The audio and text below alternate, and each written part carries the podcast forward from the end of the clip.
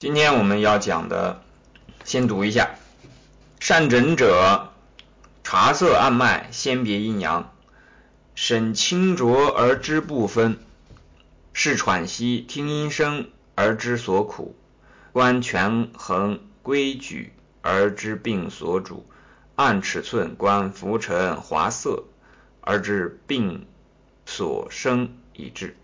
无过一诊，则不失医。我们多念一点啊。今天虽然不可能都讲完，但是我们先把它的这个梗概先看一下。善诊者就是说善于诊治的人。我们经常看到有的同学在学习群当中，我们的追梦学舍的这个《黄帝内经》群啊、艾灸群呐，或者是。呃，进修群当中啊，有的甚至是跑到《论语》群里面，有的同学来了就问：“哎呀，我这个大夫说我是什么什么问题？”甚至有的连大夫说都不讲了，自己就说：“我是脾湿，我是肾虚，我是肾阳虚，我是阳虚，我是阴虚。”然后就说后面就开始问我该怎么办，甚至会讲说：“啊，我要吃点什么才好？”呃，那有的人还会讲说：“我要吃点什么药才好？”那这种呢？我们只能讲说很无语，因为呢，在你确诊之前啊，确定这个病是怎么一回事，这个叫确诊嘛。你要确诊之前呢，你要先懂得诊，而且呢，这个诊断呢，应该是属于善诊者。你不清楚是一个什么病，或者讲你不能确定就是这个情况，那你怎么就敢去把这个东西到处跟人讲，说我已经是这个。阳虚，我是脾湿，我是脾虚，我是这个肾阴虚，呃，等等等等这样的一些大夫是这样讲，但是你一定要知道他为什么这样讲，然后你自己要推敲一下嘛，对自己要负责任嘛。那么自己来讲呢，如果你确定了你是这样的，那你自己要有足够的这个依据。否则的话就不是善诊者，这个不是善诊者有点像什么呢？有点像你去修理一个什么东西的时候啊，这个人呢不太懂这个东西本身的原理。比方说你去找一个人修手机，这个人其实不是很懂手机的这个原理。哎，你找一个人去修汽车，这个人其实也不太明白这个汽车是怎么样运转的。当然这是比较搞笑的情况了，但实际上的情况呢？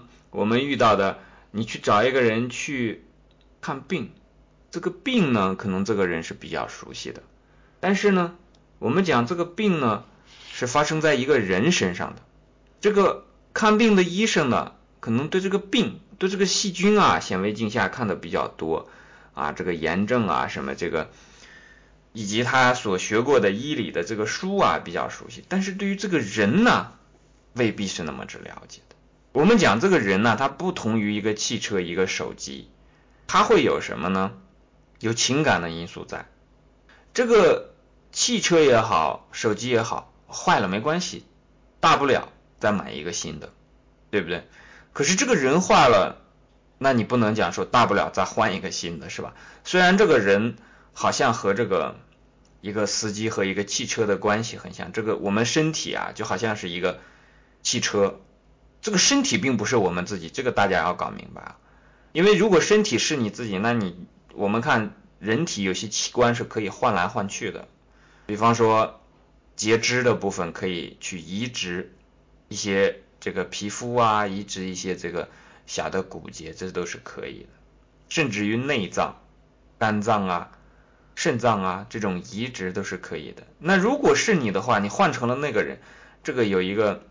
怎么讲呢？道理上讲不通的地方，如果他是你就不应该被换走，换走的话就应该不再是你了。但是我们换完之后呢，还是觉得，哎，这个好像还是自己的。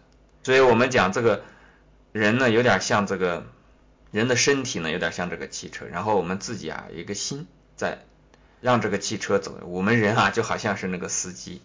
这个道理以后慢慢去琢磨啊。那我们去换这个汽车的。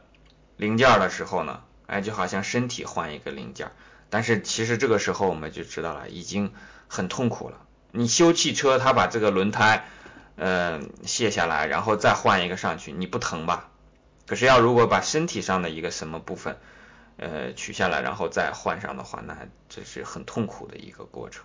所以我们讲说，这个看病的人呢，未必包括我们自己，包括大大夫也好，未必对这个人本身是很了解的。因为我们这里就要讲到，就是说，在诊断的这个过程当中啊，西医有诊断学，那我们知道中医也讲四诊：望、闻、问、切。这两个其实是有一些区别的地方的，有相同的地方，有不同的地方。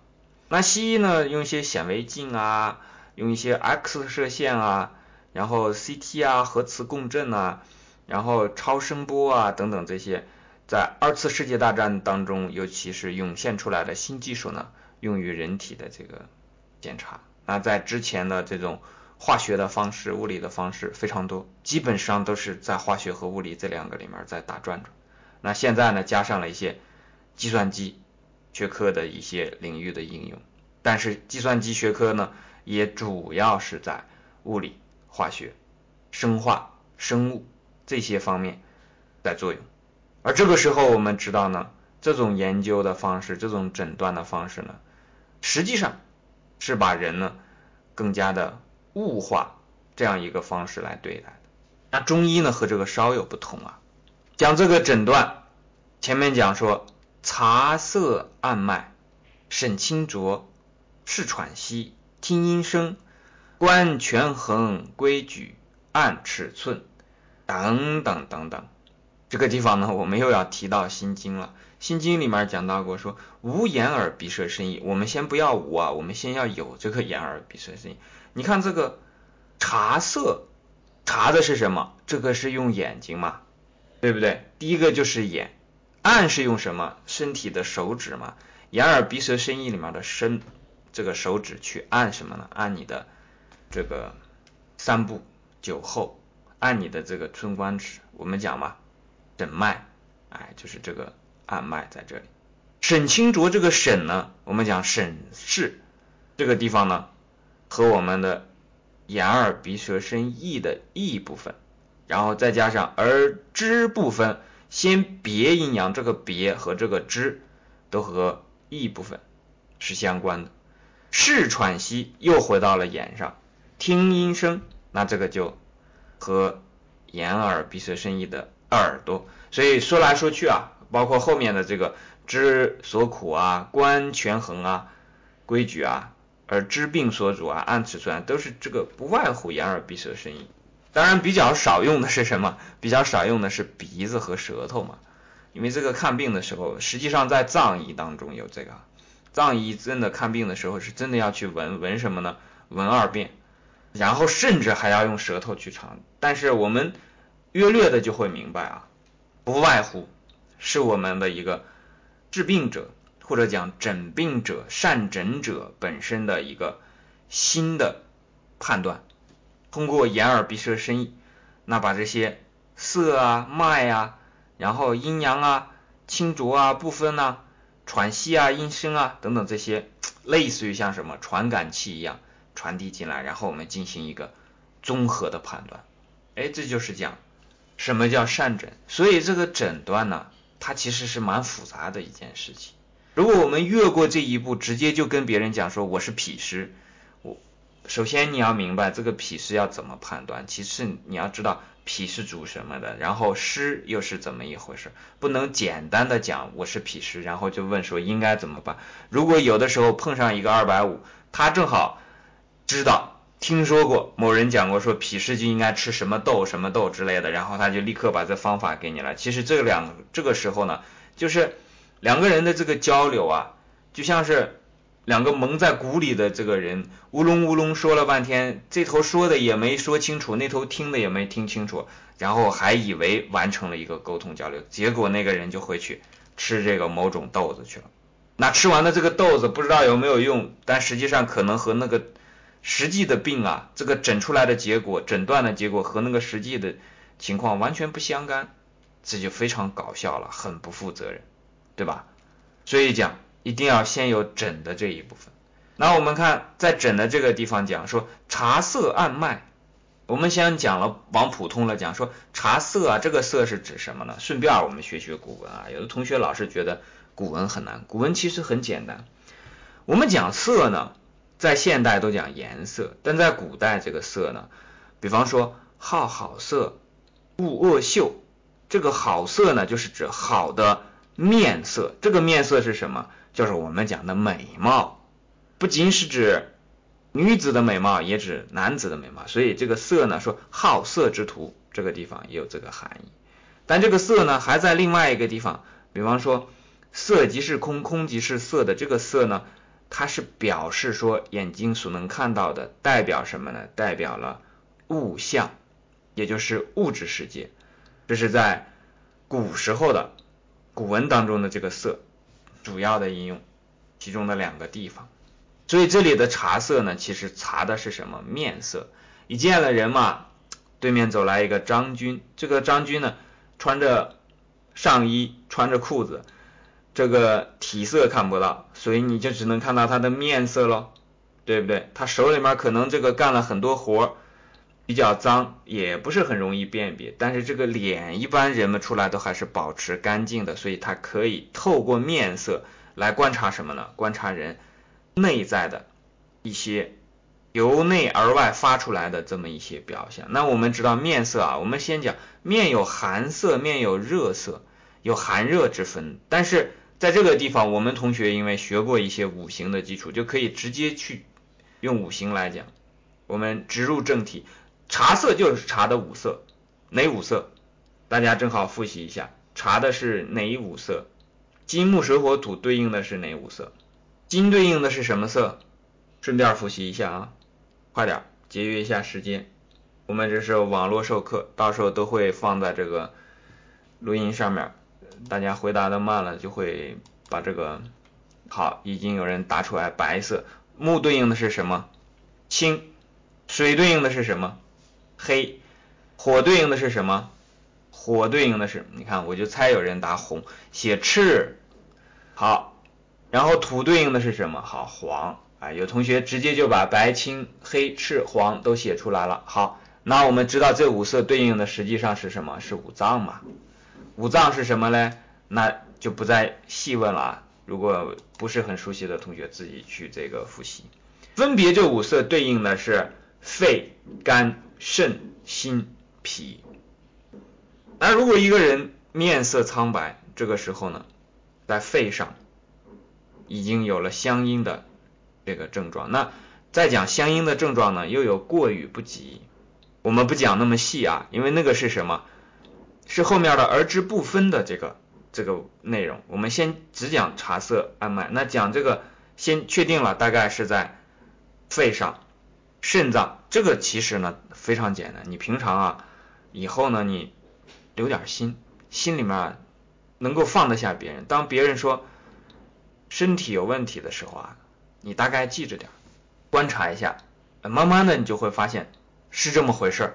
学而时习之，学习的时候呢，学完了这个理论之后，在实践当中一印证，发现哎真的是这样，呃不亦乐乎，很开心。虽然是人家是病啊，这个但是呢，因为你所学到的东西可以帮到更多人，那这个是一件值得呃欣喜的事儿。这个一码归一码，分开来讲啊，不是说别人生病了，然后你自己一看，然后你这个很高兴，这个有点有点怪啊。我们讲的是说，你学学到了这个东西呢，你会去把它运用开来，去帮助别人。虽然这个人是是这个有这样的一个问题，那你只要带着这个助人的心呢，这个还是一件值得高兴的事情。从整体来讲。对人是有益的嘛，或者讲对人类是有益的嘛？那这个面色发青的呢，就是在这个肝脏上有问题。面色发黑的呢，尤其那种梨黑啊，它不是那种这种我们以前讲过说这个白青黑赤黄啊，它都是一种没有光色的这么一个一个颜色。你不能一见人说啊，人家这个啊一看是这个白色，然后你就说哎呀你这是肺有毛病，不要这样。我有一段时间就是什么，学这个学的有点入迷，那结果一看电视，本来是这个打鬼子的片儿，一看片儿我就开始，别人在剧情当中，我就在，哎呀，说这个演员最近这个怎么怎么样，是如何如何休息不好啊，他什么地方有一段时间是会有这个情况，然后我们大家就要注意一下，呃，避免什么呢？避免你见到人你就去辨别人家的这个呃五色，然后这个给人家去。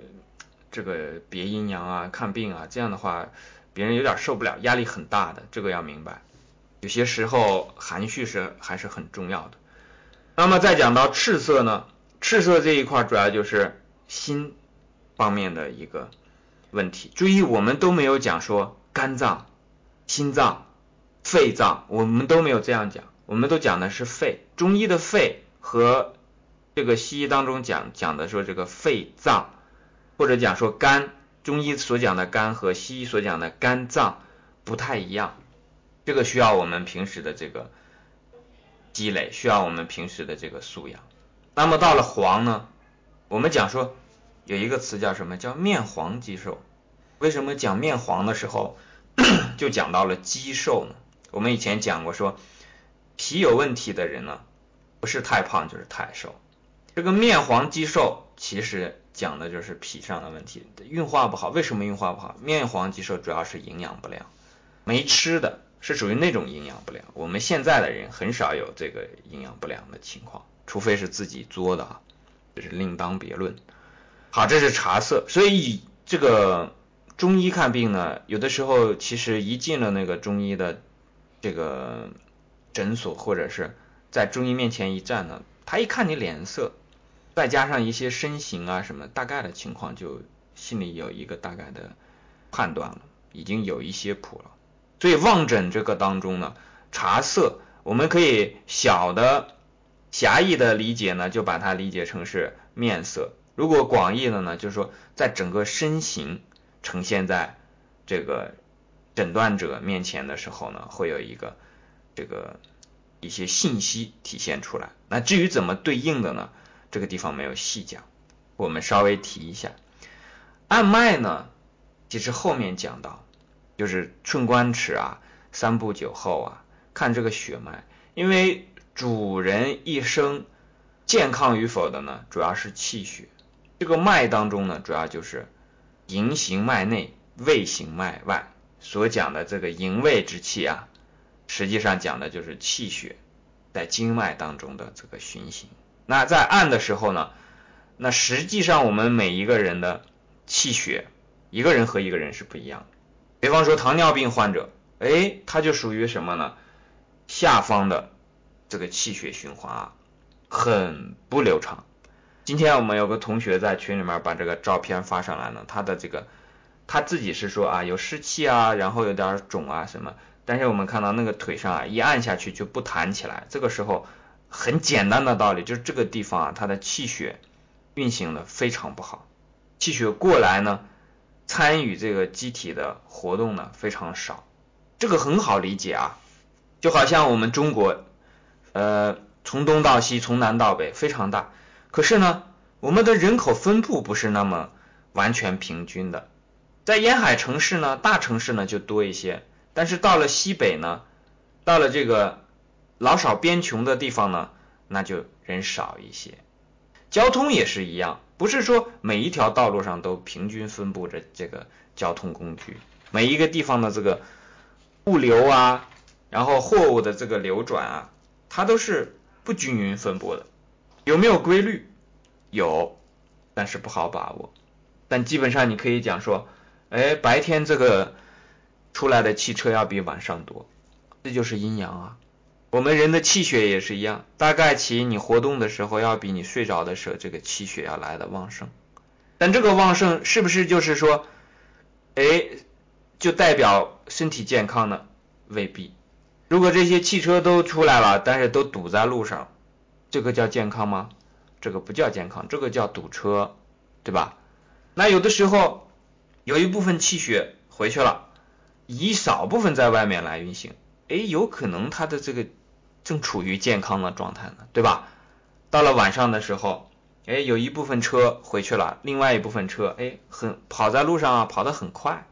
那我们的身体里的气血也是一样，全出来的时候，好事都出来了，可是都堵在那儿，这就糟糕了。哎，有一部分回去以后，哎，把道路让出来，这个反而它的这个输送的效率啊要高。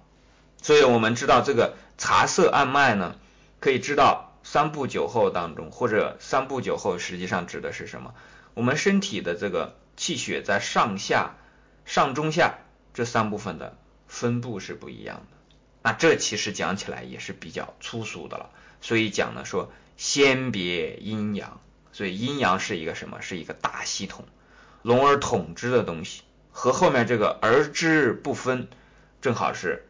相对应的，我们以前讲过本末，先要知道本，然后从最主要的方面做一个划分。这其实是非常非常严密的方法论，就是说对一个病症的判断，你要先辨别是阴症还是阳症，是寒症还是热症。如果是把阳症当成阴症来治了，把寒症给当成热症来治了，或者把热症当成寒症来治了，这都是很危险的事情。我们讲过。比方说，我们讲艾灸的时候，为什么直接先开始让所有的同学都要先去学辩证八纲？你不懂得辩证，没有从这个阴阳寒热虚实表里里面先做大的划分，没有先别阴阳的话，好，本来这个人已经是通身上下都是被热包裹着的这个情况，你还去给他艾灸，这个先别阴阳就错了，这就不是善诊者了，在诊断上就已经出了问题，后面的手法再巧妙。都不用再提了，因为它从根本上就错了，所以这个诊断是如此之重要。没有诊断，就不必讲医治；不知道问题的根源，就不必开始大肆的进行这个实施的行动。因为这个就像什么，开了一辆没有方向盘的车出去了嘛，这很吓人的。好，茶色按脉，先别阴阳之后，龙耳统之的部分知道了，那是。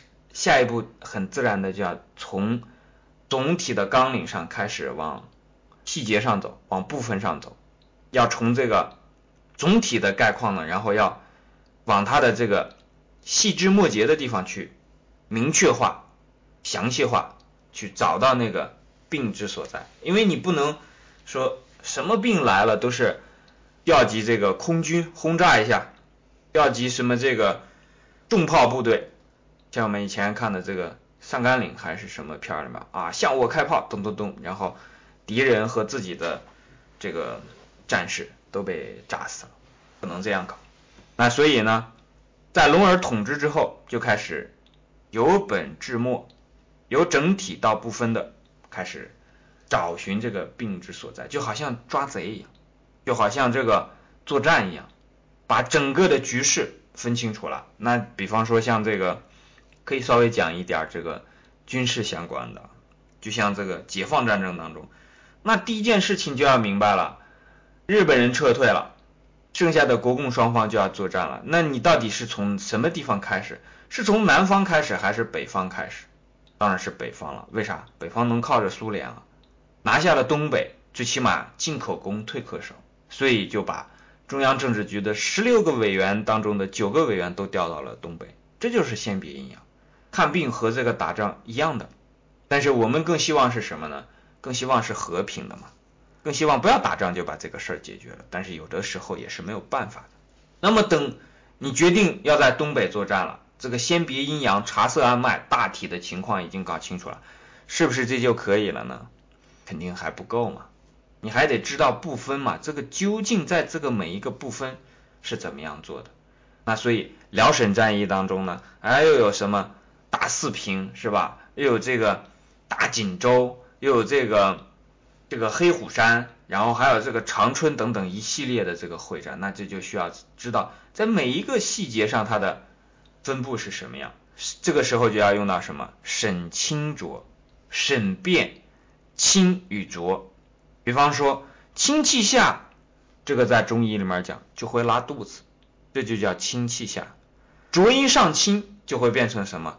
眼睛红啊，然后头上长包啊，然后下面的浊音上来了。那有的时候打嗝是属于胃气上逆，那这种胃气上逆呢，哎，也属于本来该下的却上来了。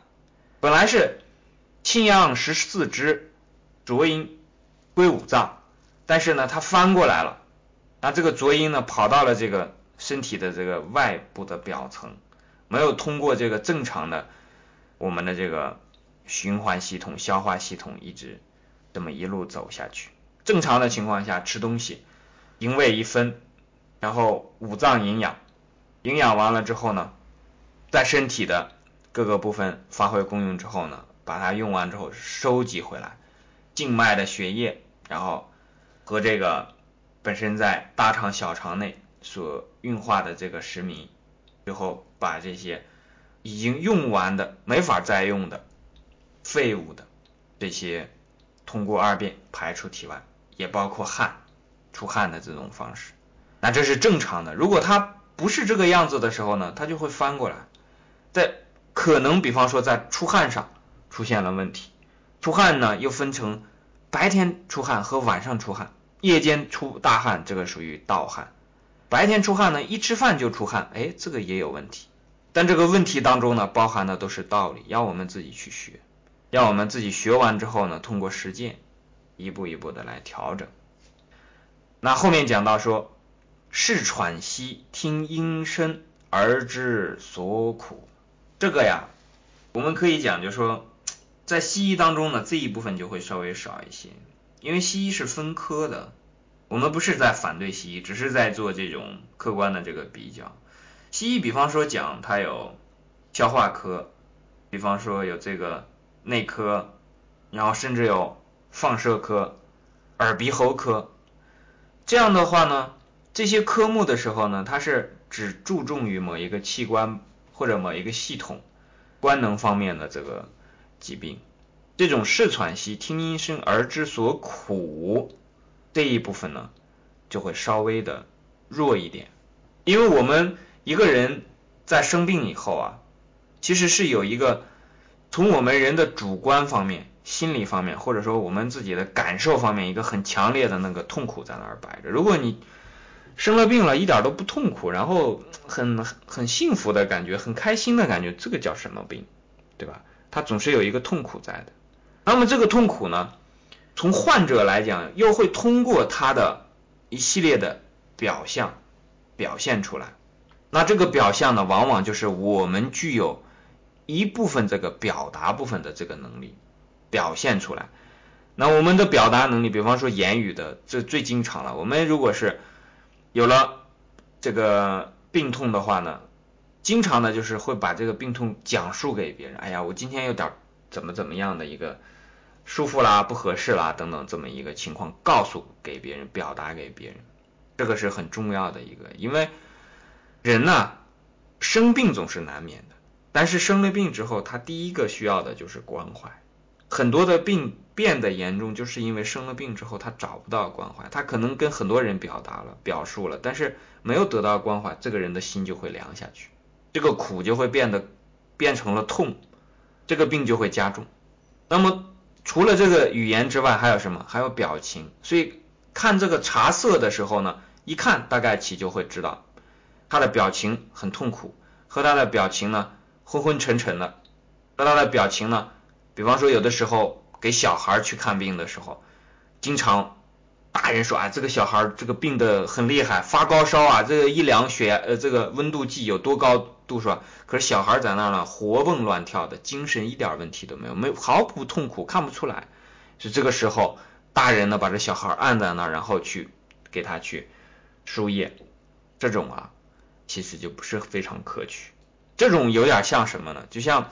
有的这个子女啊，强迫自己的父母去戒烟戒酒，其实他的父母可能在有那点烟酒的时候，可能还稍微快活一点。当然了，为了健康的原因，最好能戒掉。可是，在他强迫父母去戒烟戒酒的时候，这个父母其实是极度痛苦的，只能跟自己身边的一些人讲说：“我这个这个儿子啊，这个女儿啊，真是不孝顺呐，每天怎么怎么怎么样。”逼着我去那什么，我就这么一点乐子了。这个时候我们就知道，我们忘掉了根本，什么才是我们的根本？什么才是我们去劝别人戒烟的根本？什么才是我们给孩子治病的根本？因为如果这个人本身精神方面是很好的，我们所看到的茶色这一部分看到他的整个的这个人情志方面是非常不错的。你通过一个仪器，或者你得到了一个什么道理啊，吸烟有害健康，然后你就去武断的、强制的去要求这个人必须怎么做的时候，其实你已经丢掉了这个根本。因为在做的这个过程当中，我们不知道是否你因为这个道理，因为这个诊断的这个器具而获益，但是非常确定的是，在这个过程当中，其实这个孩子和这个老人已经受苦了。那么我们管这种情况呢，也叫做舍本逐末，是需要我们慎重的地方，而不是说啊你就不要这样做了，而是说你在做这些事情的时候稍微慎重一下。比方说那个小孩的这个是否你测到他的体温高的时候，就要马上进行这个很严格的大剂量的这个治疗，或者说碰到了家里面有长辈有抽烟有喝酒的这个习惯，是否就要用强力的。很军阀的这种方式呢，来实施你的计划，这个是需要慎重的。注意，我们这个里面所讲的是慎重。慎重的意思就是说，这个事要办，但是呢，你要选择合适的时机。所以呢，要试喘息。他的这个喘息当中呢，有轻的，有重的。那如果是他的喘息还很粗重呢，这个就偏于阳症；气若游丝呢，这个就偏于阴症。那喘息当中呢，你还可以听到什么？听到痰的这个声音，听音声这一部分呢？那你听他这个说话非常急躁。有的人生了病以后，比方说牙疼的，哎呀，他就不停的要说啊，他就因为这个时候所有的火都顶在上面，所以他通过言说的这种方式，急促的语言呢，也释放一部分这个火气。好像我们看到什么情况呢？那个喝多了酒的人啊，因为酒这个东西它本身就是属火的嘛，喝多了之后，他一下就话多了。为什么？他在发他自己的那个酒带来的那个火气。然后是他本来喝多了酒了，你说闭嘴，安安静静的坐在这儿，他那个火在心里面一直往上顶，一直往上顶，他怎么能安静的下来？就安静不下来嘛，你就让他说好了。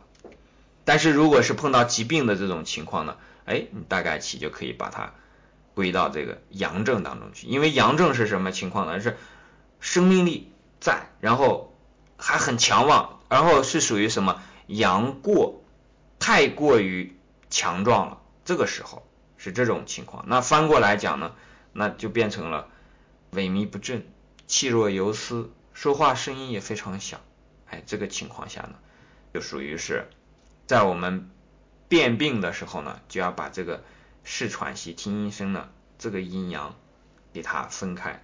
那么我们也可以知道，而之所苦呢，是通过这样的这个视，通过这样的听呢，而判断究竟是他痛苦的那个根本的原因在什么地方。观权衡规矩而知病所主，这个和心经当中的观自在菩萨那个观是一样的。所以这个我们以前讲过一次，说医必治道。讲到说就医啊、从医啊、学医啊，都会向道的方向去前进。我们看到这里面所讲的观察、别审、知、视、听、知，都在这个以前我们所学过的这个心经一开篇就都讲过了。虽然那个讲的是无言而鼻舌声音，那个是有更深的含义，以后大家慢慢的再去学习了解。但是我们就知道，哎，它的这个入手的内容都差不多。都是和人的这个感官关系非常之密切的，观权衡规矩，看它的这个平衡啊，什么地方出现了问题？权衡呢，就是以前的这个秤；规矩呢，就是画方和圆的尺子，用这些秤啊，用这些尺子啊去称量它。那比方说，在这个诊脉的时候呢，哎，就会去看。这个脉它是属于跳得很快的脉，还是跳得很慢的脉，这是不一样的。那通过这样的一些这个权衡，通过这样的规矩，那我们就可以判断出这个病主因是在什么地方。因为一个病啊，它稍微一发展，它就变成了什么呢？集团犯罪。集团犯罪是什么意思？就一群人都来作案。以前我们知道有一句话叫什么？叫做“擒贼先擒王”。而知病所主就是要把这个集团犯罪的里面的这个主犯抓到。你不能打了半天都是从犯，把很多的小喽啰都给收拾了，就好像很多的贩毒集团啊，把这个贩毒的妇女、那个贩毒的什么抓掉了，但是这个贩毒的这个链条一直都在，为什么？就是因为背后所推动的那个力量，那个他们的主子一直都没有抓到，所以呢，这个事情做的就非常之无力。很难受，花了很多很多的力气，看起来好像每一次都像是胜利了，但是到最后，哎，又被他给搞了一刀。我们大家有时候也会碰到这种情况，哎，这个身体出现了一系列的这个不适的情况啊，左这个样一下啊，什么眼睛疼了弄点眼药水，然后这个呃鼻子塞了吃点感冒药，腰疼了贴点什么这个嗯什么。膏药啊，发现这个弄来弄去，你还会发现啊，他还到处走来窜去的，一个病在身体里面钻来钻去的，这就是老在这个下面的这些毛贼身上下功夫啊，一直没有把这个主犯抓到。这个主犯在那儿呢，不停的发展，你在这儿去抓他的这个毛贼，今儿把今儿今儿把这个这个腿疼胳膊疼治好了啊，明儿把这个。什么长痘痘什么这些毛病给搞好了，但是一直没有把这个主犯抓到，他在那儿一直发展他的这个线下的成员，最后在你这个身体里面就天天唱大戏，那你天天陪着他唱，他在里面唱，你在外面唱，他在里面折腾你，你在外面用这些各种各样的药啊灌到肚子里去，用各种各样的方式啊来折腾自己外面，有的时候我们讲啊。心理作用有没有？有，有一定的安慰作用。但真正的这个病啊，你不抓到这个主，那这个戏就得一直唱下去。所以呢，这就是讲说，在诊断当中呢，所要做的事情呢，察色安脉，审清浊，试喘息，听音声呢，一直到最后的这个而知病所主，所需要把握的主线。透过身体的各种各样的情况呢，找到一直在身体里面作祟的这个东西是什么？那我们这个时候就可以把我们开篇的时候讲到的那个话题提出来了。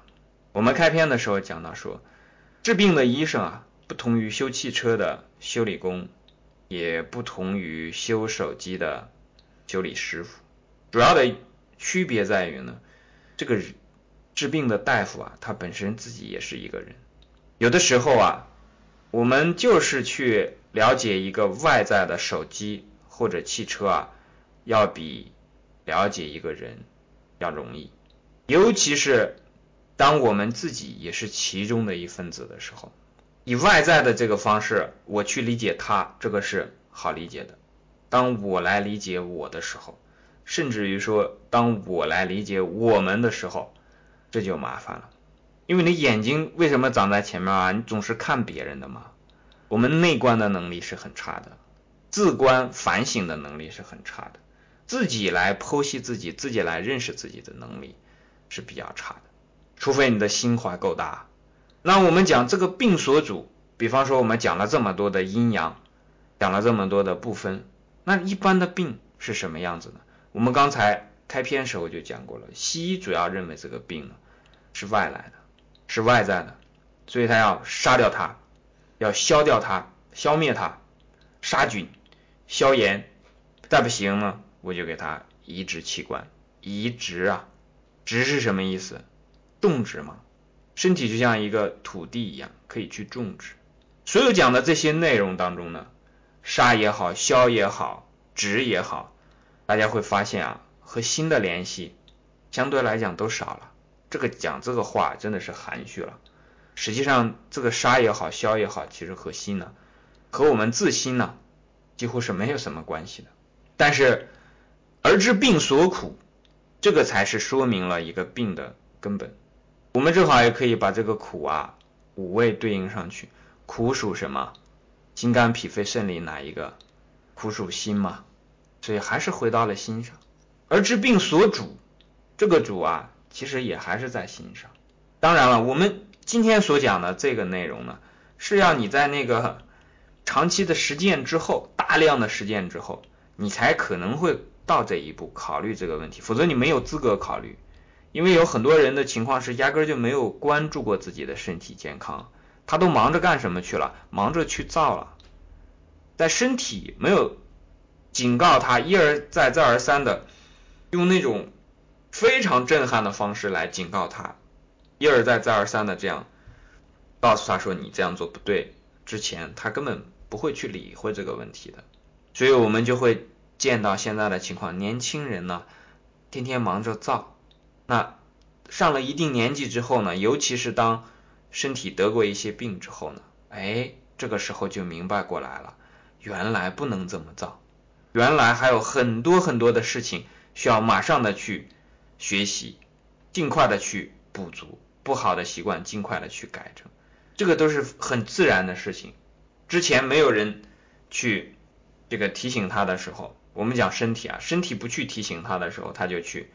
瞎整瞎造，很自然的事情。这个时候，年轻人你去讲，他说你要去养生啊，你要去注意身体啊什么，别跟我提这个事儿，没时间听的废话。到了后来的时候呢，他已经发起十万的信心去学习去改正习惯，可是为时晚矣。很多时候都是这个样子。那个时候已经就像说什么，到了秋天你才想起来说，哎呀，原来当初的时候应该。在夏天的时候，不要让它那么干旱，应该让它多浇点水。可是时光不能倒流啊，但是这个也不影响，因为你的心还在啊。如果你让它在，它就在。我们把这段呢，基本上就先讲到这儿。后面那个按尺寸观浮沉华色而知，并并所生已至，无过一诊，则不失矣。也可以带过去吧。我们把这一段也带上讲一下。讲这一段的话呢，其实就和脉诊相关了。今天我们稍微带一下，然后下一次再细讲这一部分。按尺寸，尺寸就是寸关尺，在我们呃手腕的腕部啊，手的腕部这个地方呢，会有这个一个高骨凸起来的骨头，那个是关脉所在。靠手的方向前面呢是寸脉所在，靠近。身体的部分呢，是寸脉所在。那它有浮脉，有沉脉。这个浮脉、沉脉其实就是阴阳了。浮在表的呢，这个是属阳；沉下去的呢，在里也属于阴。滑脉呢是讲的气，色脉呢讲的是血。那讲的这个浮沉滑色呢，不是所有的脉象，脉象很复杂，还有一些什么毛脉呀，然后还有什么。这个带脉呀，等等等等很多，但这个里面呢，主要就讲的是阴阳气血。那你知道病是生在什么地方，怎么来治？如果呢，在诊断的时候，这些主要的方面都可以有比较准确的判断呢，就不会有失误了。就是我们之前所讲的，说如果你这个前面的诊断出现了问题，后面所讲的东西都不用再讲了。因为它都不成立，前面的这个条件，前面的这个判断，这么大方向上的阴阳寒热的判断、气血的判断出现了问题，本来是往南走的，说成了北；本来是应该热的，然后说成了寒，或者说压根没有关关注这一部分，但是实际上在治病的这个法则当中呢，实际上已经走了相反的方向，那这个就不是在治病了，这个是在害人。好，这段我们就讲到这里。